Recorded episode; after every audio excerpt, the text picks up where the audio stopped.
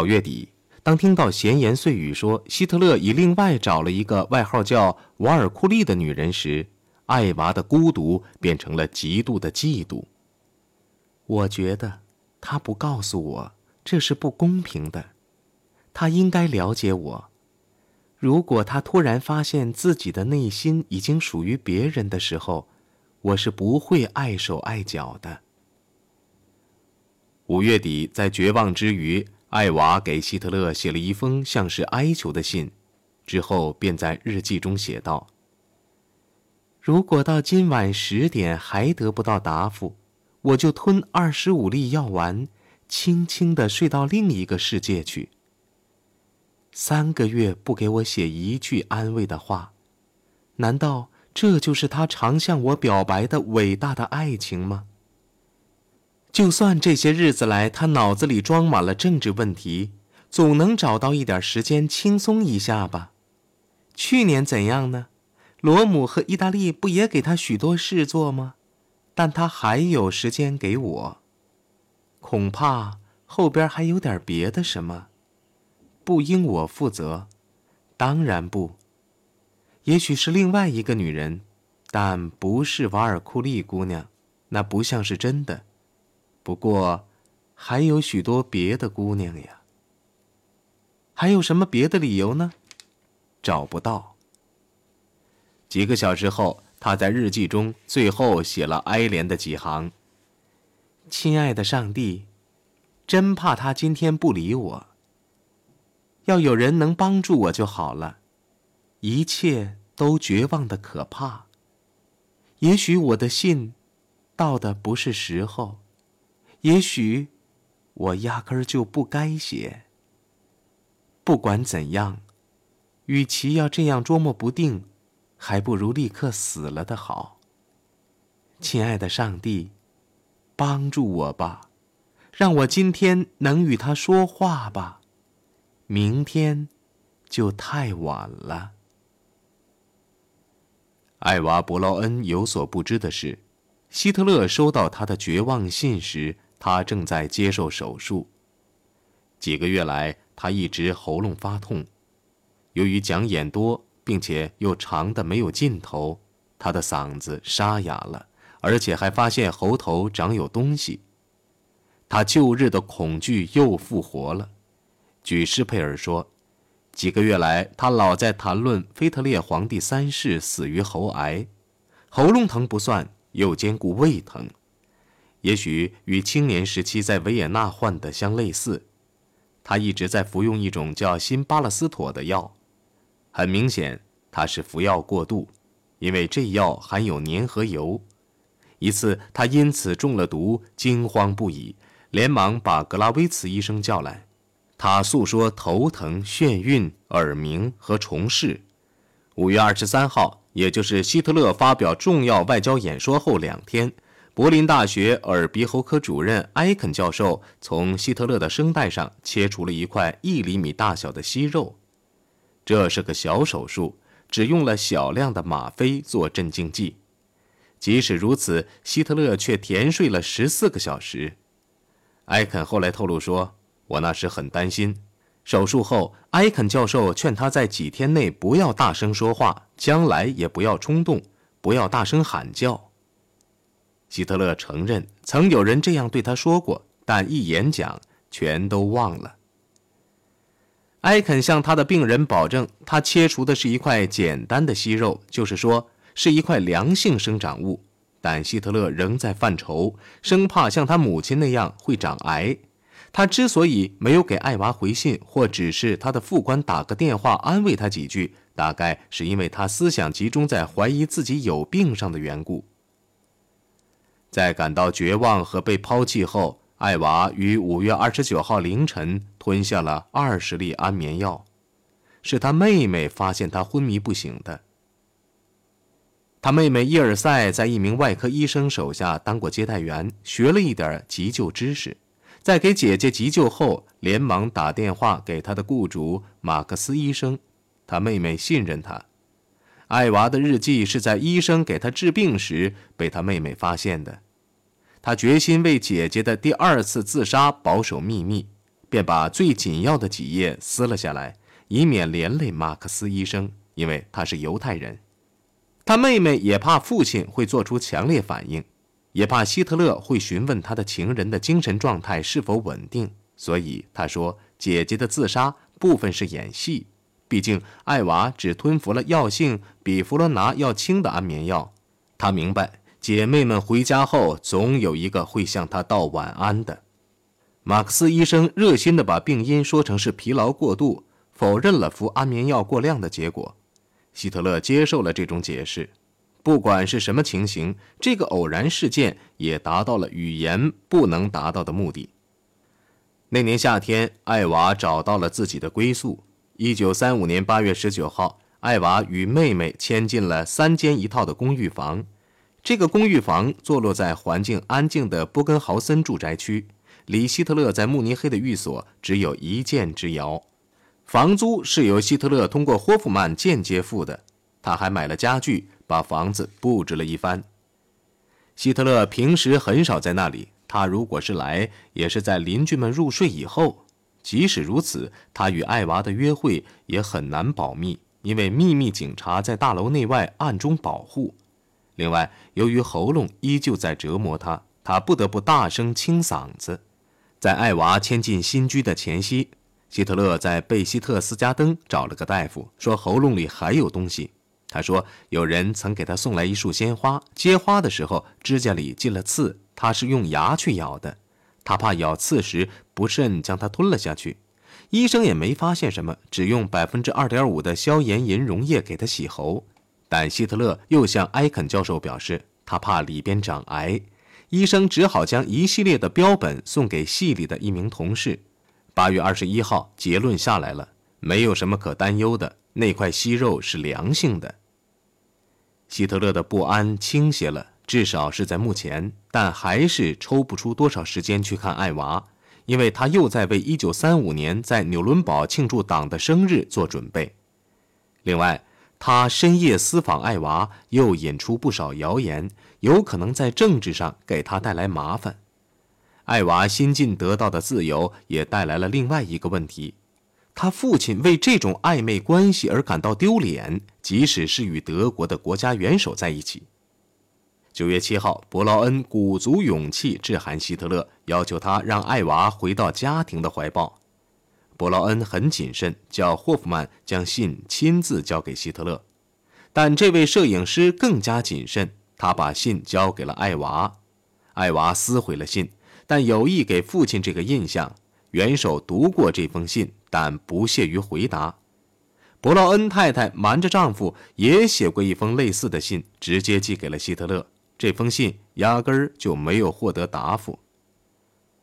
希特勒在纽伦堡的主要演说是在九月十一号做的，他原是要呼吁发展文化，却发展成对犹太人的另一次攻击。他攻击说，犹太人从没有产生过，也永远不会产生一种有自己特点的艺术。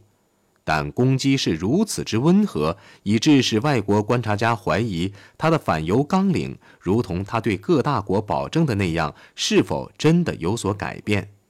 恰恰相反，西方越来越激烈的抵制德货运动，使他深信，十六年前他宣布要采取的某些法律措施付诸实施的时刻。已经到了。九月十三号，他下令在二十四小时内拟就一项法令，叫《保护德国血统和荣誉法》。被分配承担这一任务的人们刚拟就了一份禁止犹太人与有日耳曼或有关血统的公民结婚或婚外性交的法令，希特勒又派人送来了新的命令，要他们起草《帝国公民法》。苦恼的作者们很快便把纸用完了。只好将就着使用旧的菜单，直到九月十五号凌晨两点三十分，众人才一致同意，只有具有日耳曼或有关血统的人才能当公民。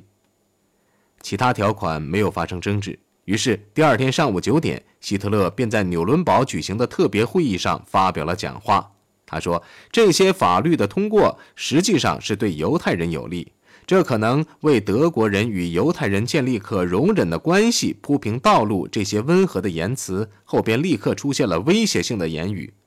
如果这个愿望得不到实现，犹太人在国内外的煽风点火得以继续，那么我们的这种立场就得重新检讨了。希特勒实在有幸，由于墨索里尼的蠢举，世界的注意力一下子便从希特勒新近对犹太人的攻击及其非法扩军上移了开去。十月三号，意大利入侵埃塞俄比亚，全球群情激愤。一个文明国家怎么能迫使原始部落骑在马背上与战斗机和坦克作战？对自己平息计划健忘的英美两国骂得特别起劲儿。英国则在国联牵头对意大利实行有限制的经济制裁。尽管德国国内呼声四起，反对意大利而同情埃塞俄比亚者很多，希特勒仍公开拒绝声援塞拉西皇帝，暗中。则给予军援。与此同时，希特勒又给墨索里尼运送原料，企图拖累意大利和英国，使德国得到更多的行动自由。他对墨索里尼的援助也是想试试英国会对德国藐视国联之举做什么反应。情况很快便表明，英国将不采取报复行动，这肯定加强了希特勒的信念，也就是英国人准备与他达成协议。为了重新控制局势和自己，希特勒深居简出。在秋季的最后四个星期，他没有公开露面。罗森堡认为元首病了，但有可能是圣诞前低落的情绪又来临了。更有甚者，他也面临着一个关键而令人不快的决策，而这决策又与纳粹党的前途和国家社会主义的航向有关。希特勒已到了差不多要破釜沉舟的境地了。他与他的党虽然控制了德国社会生活的各个方面，褐色革命却停步不前。他以外交政策为代价，对国内的一切都放任自流。他不是在开创，而是在反动。因此，公众对党的兴趣非常低，申请入党的人少了，党员对党的活动也不如从前积极。一九三六年一月三号，希特勒召开地方长官和帝国长官会议，期望他们能安于已发生的情况。在讲话中，他全盘透露了重新武装德国的计划，并暗示了他心目中的德国美好的前途。然后，他以让人记忆起前几年党面临分裂时的情景的绝望神情。请求他的听众明白，除非党的领导阶层组成一个统一体并忠诚于他，否则要取得这些是不可能的。恳求刚完，他又动用感情，要求绝对忠诚。这些他成功了。所用的方法，如同在一九三二年那时一样，是以自杀相威胁。听众被吓得目瞪口呆。大会主席赫斯连忙向他保证。他走到哪里，室内的每一个人都将以无可怀疑的忠诚跟他走到哪里。元首的精神立刻复活了。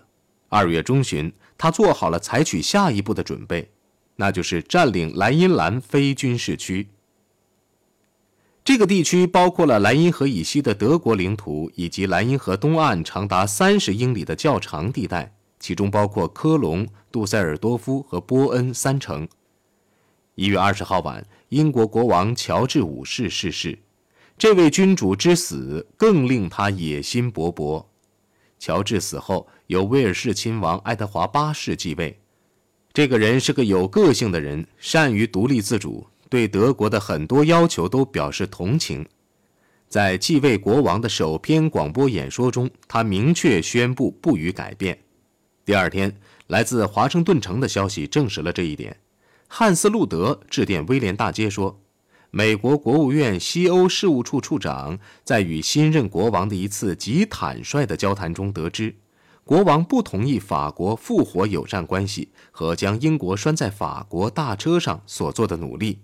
他更反对法国要把德国压在自己身下的这种企图，并宣布他对德国的困难处境深表同情。”在爱德华登基后的第一个月内。科宝公爵与他交谈三次，亲耳听到了爱德华国王的保证。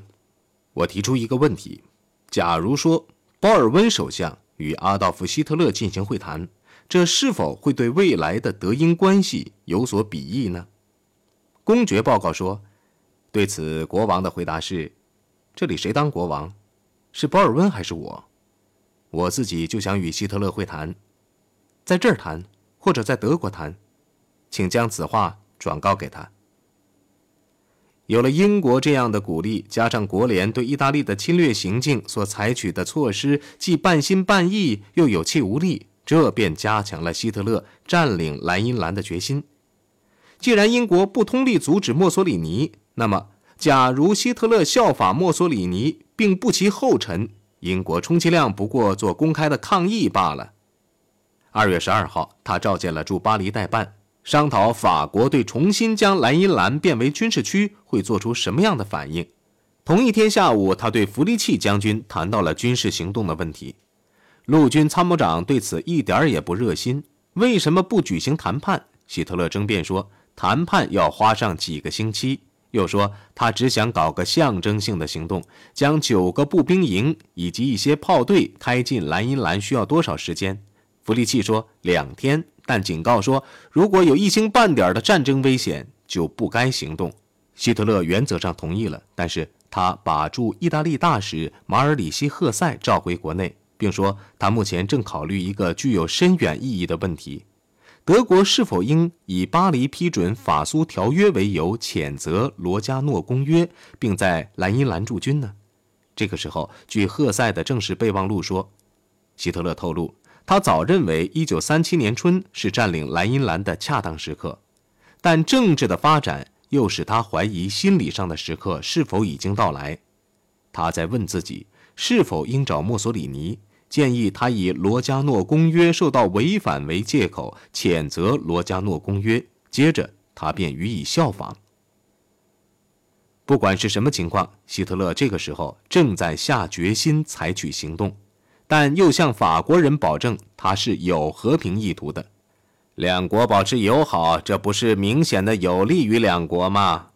二月二十一号，他对记者尤弗纳尔说：“我希望与法国缓和紧张局势。你仍认为德国有可能侵略？这太离奇了。”听了这番话后，便安静下来的法国人本应注意希特勒后来对尤弗纳尔批评《我的奋斗》一书时的回答。你要我修改此书，好像我是个作家准备重版自己的作品似的。我不是个作家，我是个政治家。我将在历史这部伟大的著作中加以修改。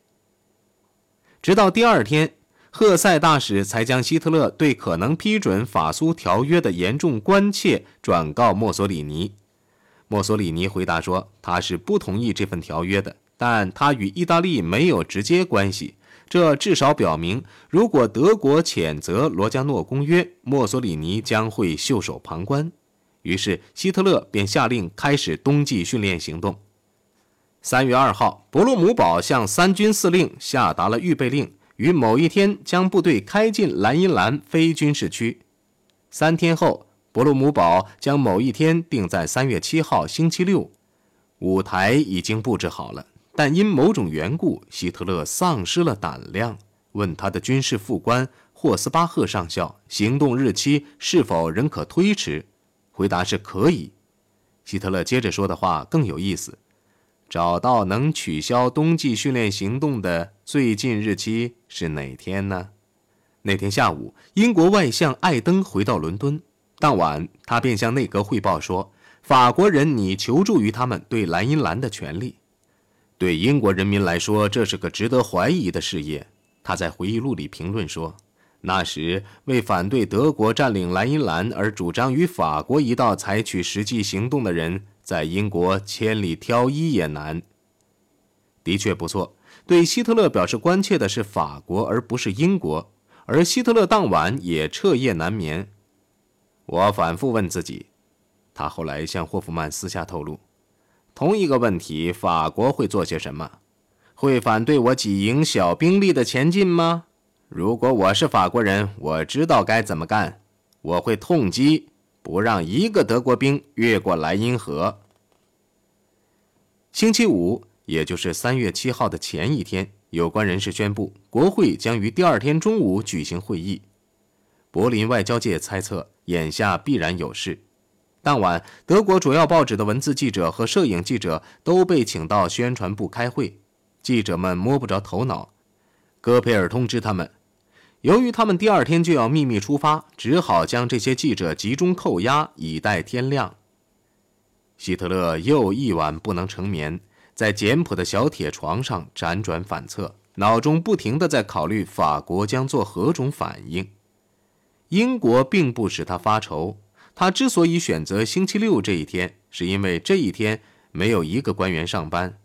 他对威德曼说：“他们要到星期一才上班，到那时，激动情绪已成过去。”